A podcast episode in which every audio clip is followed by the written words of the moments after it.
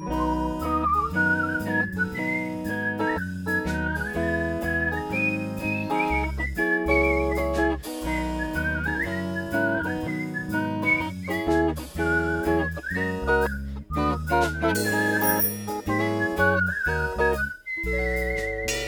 Campus-Spezialisten.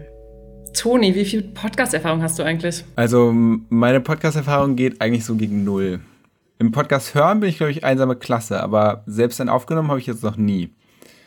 Also auf so einer Skala von Rot bis Blau, vielleicht so ein stabiles Königsblau. Vielleicht würde ich mich auf so ein leichtes Indigo einlassen, aber mehr auch nicht. Okay, also klingt so, als wärst du top vorbereitet. Ja, und damit herzlich willkommen zum Podcast Die Campus-Spezialisten, Folge 1 für uns und Folge 8 insgesamt. Wir sind eure Expertinnen aus dem Fachbereich Design, Rebecca vom Studiengang Kommunikationsdesign. Hallo. Und ich, ich bin Toni aus dem Studiengang Produktdesign. Wir werden euch jetzt in mehreren Folgen darüber erzählen, was Design eigentlich ist, wie unser Studium an der Fachhochschule so abläuft und wir werden über die Eignungsprüfung berichten, den Auftakt eines jeden Designstudiums. Und nur damit euch das Wort Prüfung jetzt nicht gleich abschreckt, ist eigentlich gar nicht so schlimm, wie es sich anhört. Wir haben es ja auch irgendwie geschafft. In dieser Folge wollen wir uns erst einmal vorstellen, damit ihr wisst, mit wem ihr es eigentlich so zu tun habt und darüber erzählen, wie wir zum Design gekommen sind. Und dafür haben wir uns jetzt gegenseitig ein paar Fragen vorbereitet, die wir uns jetzt gegenseitig stellen wollen. Rebecca, willst du starten? Klar, gerne. Toni, was mich ja schon immer mal interessiert hat, ist, ähm, womit willst du eigentlich mal berühmt werden? Also, ich will, glaube ich, eigentlich gar nicht so gerne berühmt werden. Ich stelle mir das irgendwie total stressig vor. Aber wenn mich die Leute schon kennen, dann würde ich mir gerne wünschen, dass es, dass ich wegen sowas berühmt bin wie meiner selbst entwickelten Eiscreme. Sowas wie Kalamun Lakritze zum Beispiel finde ich ganz gut. Und du? Ja, geil, das klingt super, das würde ich sofort probieren. Ähm, also ich würde gerne mit meinem Pizzateig berühmt werden, weil nämlich viele Leute keinen Bock mehr auf Pizzeria haben, weil sie meine Pizza einfach so geil finden. Deswegen würde ich sagen, damit möchte ich gerne mal berühmt werden. Okay. Ja, vielleicht willst du mich ja mal einladen, oder? Klar, auf jeden Fall. Okay, also dann bist du bereit für die zweite Frage? Yes. Sehr gut. Also meine Frage ist, welche Figur wärst du gerne auf deiner Putzuhr in deiner WG? Ähm, da habe ich jetzt gleich mal eine Gegenfrage für alle, die jetzt vielleicht noch nicht in der WG wohnen. Was ist denn eigentlich eine Putzuhr? Ähm, also in meiner WG haben wir so eine selbstgebastelte Uhr, an der man immer ablesen kann, wer gerade mit Putzen dran ist. Und jeder unserer MitbewohnerInnen hat so eine kleine Figur, die einen darstellt, die quasi so der Zeiger der Uhr ist.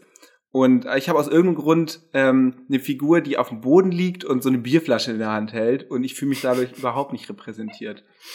Und deswegen die Frage, weil ich wäre nämlich viel lieber, naja, sowas wie die BVG zum Beispiel. Also oft zu spät, aber immer eine sympathische Ausrede parat.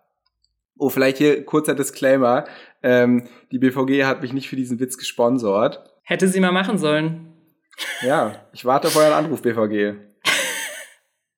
ja, finde ich super. Okay, also ähm, jetzt zu dir. Ja, also ich glaube, ich wäre dann so ein Klebestift, weil irgendwie bringe ich immer Gruppen zusammen und Leute sagen irgendwie, dass ich immer der Kleber in Gruppen bin und ich mache zum Beispiel auch ganz gern Essen, zum Beispiel Pizza und bringe irgendwie die Menschen zusammen. Deswegen würde das ganz gut passen. Okay, ja, also ich freue mich auf deine Einladung. Auf jeden Fall. Gut, äh, jetzt, wo wir schon richtig intim geworden sind, ähm, kommen wir mal zu den wichtigen Themen. Rebecca, wie bist du eigentlich zum Design gekommen? War es irgendwie schon von Anfang an klar, das äh, wird's oder wolltest du erstmal was anderes studieren? Tja, es hat noch so ein bisschen gedauert bei mir. Also ich habe erstmal Bekleidungstechnik studiert, hatte mich sogar für BWL beworben und fand soziale Arbeit auch eigentlich immer ganz interessant, weil ich die ganze Zeit immer dachte, ich bin eigentlich nicht kreativ genug und ich hatte immer mega Angst davor, dass ich nicht genu gut genug zeichnen kann. Ähm, aber mittlerweile muss ich da so mega drüber lachen, weil ich habe das Gefühl, dass keiner so richtig gut zeichnen kann bei uns und dass es eigentlich auch völlig egal ist. Deswegen, ja. Ja, also ich kann auch nicht so wirklich gut zeichnen. Ähm, aber kannst du mal kurz erklären, was Bekleidungstechnik ist? Ja, also es ist nicht die Technik, wie man sich ankleidet, sondern äh, es geht eigentlich darum, dass es so ein bisschen so der Bauingenieur für die Modedesigner ist. Also eigentlich muss man alles das umsetzen, was sich der Designer mal ausgedacht hat. Ähm, und das Ding war einfach, dass ich in dem Studium schon so mega viel mit den Kommunikationsdesignern aus meiner Hochschule abgegangen habe und fand das immer super spannend und war ständig bei Präsentationen dabei und solche Sachen. Und die einzigen Fächer, die ich bei mir so richtig geliebt habe, waren halt die Gestaltungsfächer.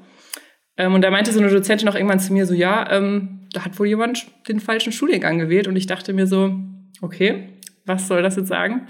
Ähm, genau, und dann war es so, dass ich mal mit einem Freund ähm, auf dem Balkon saß mit einem Weinchen.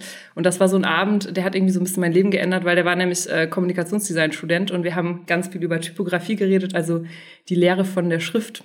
Ähm, und ich habe da so mega geschwärmt und er meinte dann so, Rebecca, ich habe dich noch nie so begeistert von deinem eigenen Studiengang reden hören. Warum studierst du nicht eigentlich Kommunikationsdesign?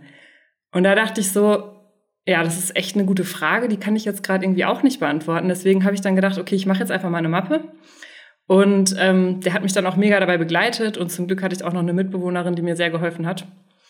Ja, und jetzt studiere ich so mein Lieblingsfach, mein Lieblingsstudiengang.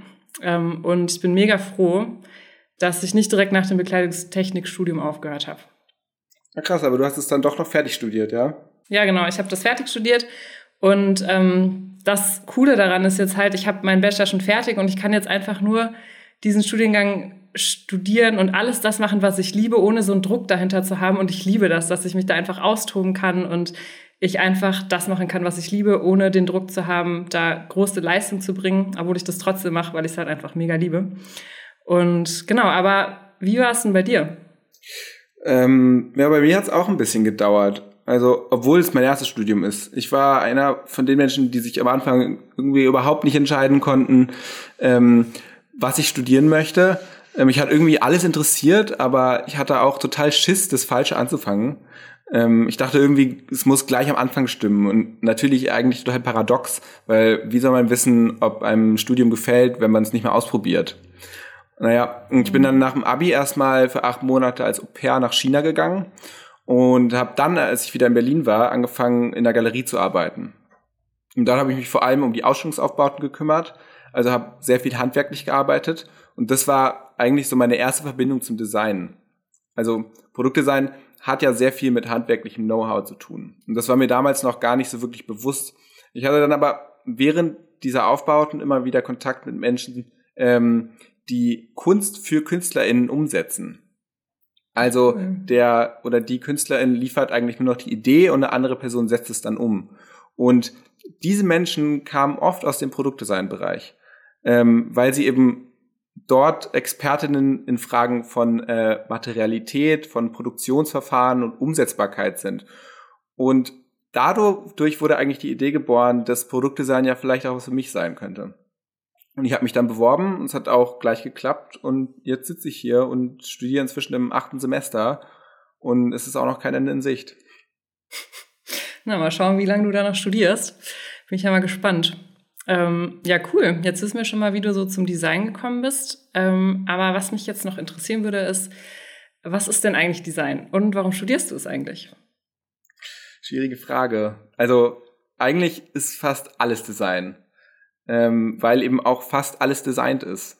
Unser soziales Zusammenleben, Kühlschränke, Straßenverkehr, der Gang zum Amt, Supermärkte, Marken, Zeitschriften, Filme, Bilder, Konzerte – das sind eigentlich alles Produkte des Designs. Also wirklich alles, was von menschenhaft Mensch, äh, alles, was von menschenhaft geschaffen wurde. Mhm. Denn irgendwie müssen die Dinge ja gestaltet sein. Also man kann nicht nicht gestalten. Das ist so ein bekannter Leitsatz aus unserem Studium. Produktdesign im Spezifischen beschäftigt sich dann so sehr viel mit der Gestaltung der Dingwelt. Also wenn du dich umschaust, hast du es mit ziemlicher Sicherheit irgendwie mit Produktdesign zu tun. Also sei es schon, wie gesagt, der Kühlschrank oder die Straßenbahn oder eben auch nur ein Stift. Ähm, oft geht's dabei um die Gestaltung im Raum, also 3D. Im Gegensatz vielleicht so zu Kommunikation zu sein, was sich eher mit der Fläche beschäftigt, also 2D. Die Grenzen sind aber oft fließend und manchmal kann man die Ergebnisse der Gestaltung ähm, auch nicht anfassen. Weil ich würde ungern Produktdesign eigentlich auf das Gestalten von Kühlschränken reduzieren.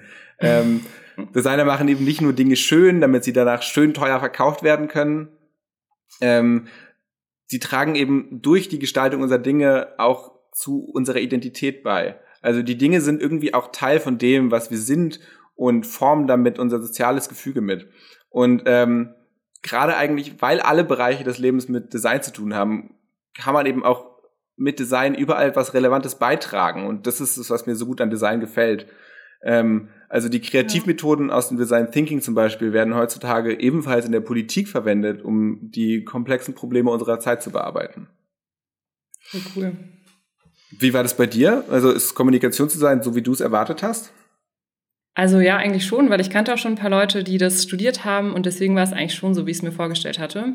Ähm, aber genau, also man beschäftigt sich mit Schriften, mit Fotografie, Illustration, man gestaltet Logos und Magazine oder man kann auch was mit Film und Animation machen. Ähm, aber was ich, glaube ich, erst jetzt so ziemlich verstanden habe, ist, dass die Ideen viel oft ja einfach wichtiger sind als die Umsetzung. Also weil wenn eine Idee schlecht ist, dann kannst du eigentlich, ja, ist eigentlich alles verloren. Ähm, und was ich glaube auch noch anders ist, dass ich dachte, dass ja, man viel mehr Grundlagen und Programme lernt. Aber das lernt man eigentlich eher so ein bisschen nebenbei und man muss eigentlich einfach viel sich durchwurschteln oder man fragt mal Kommilitonen.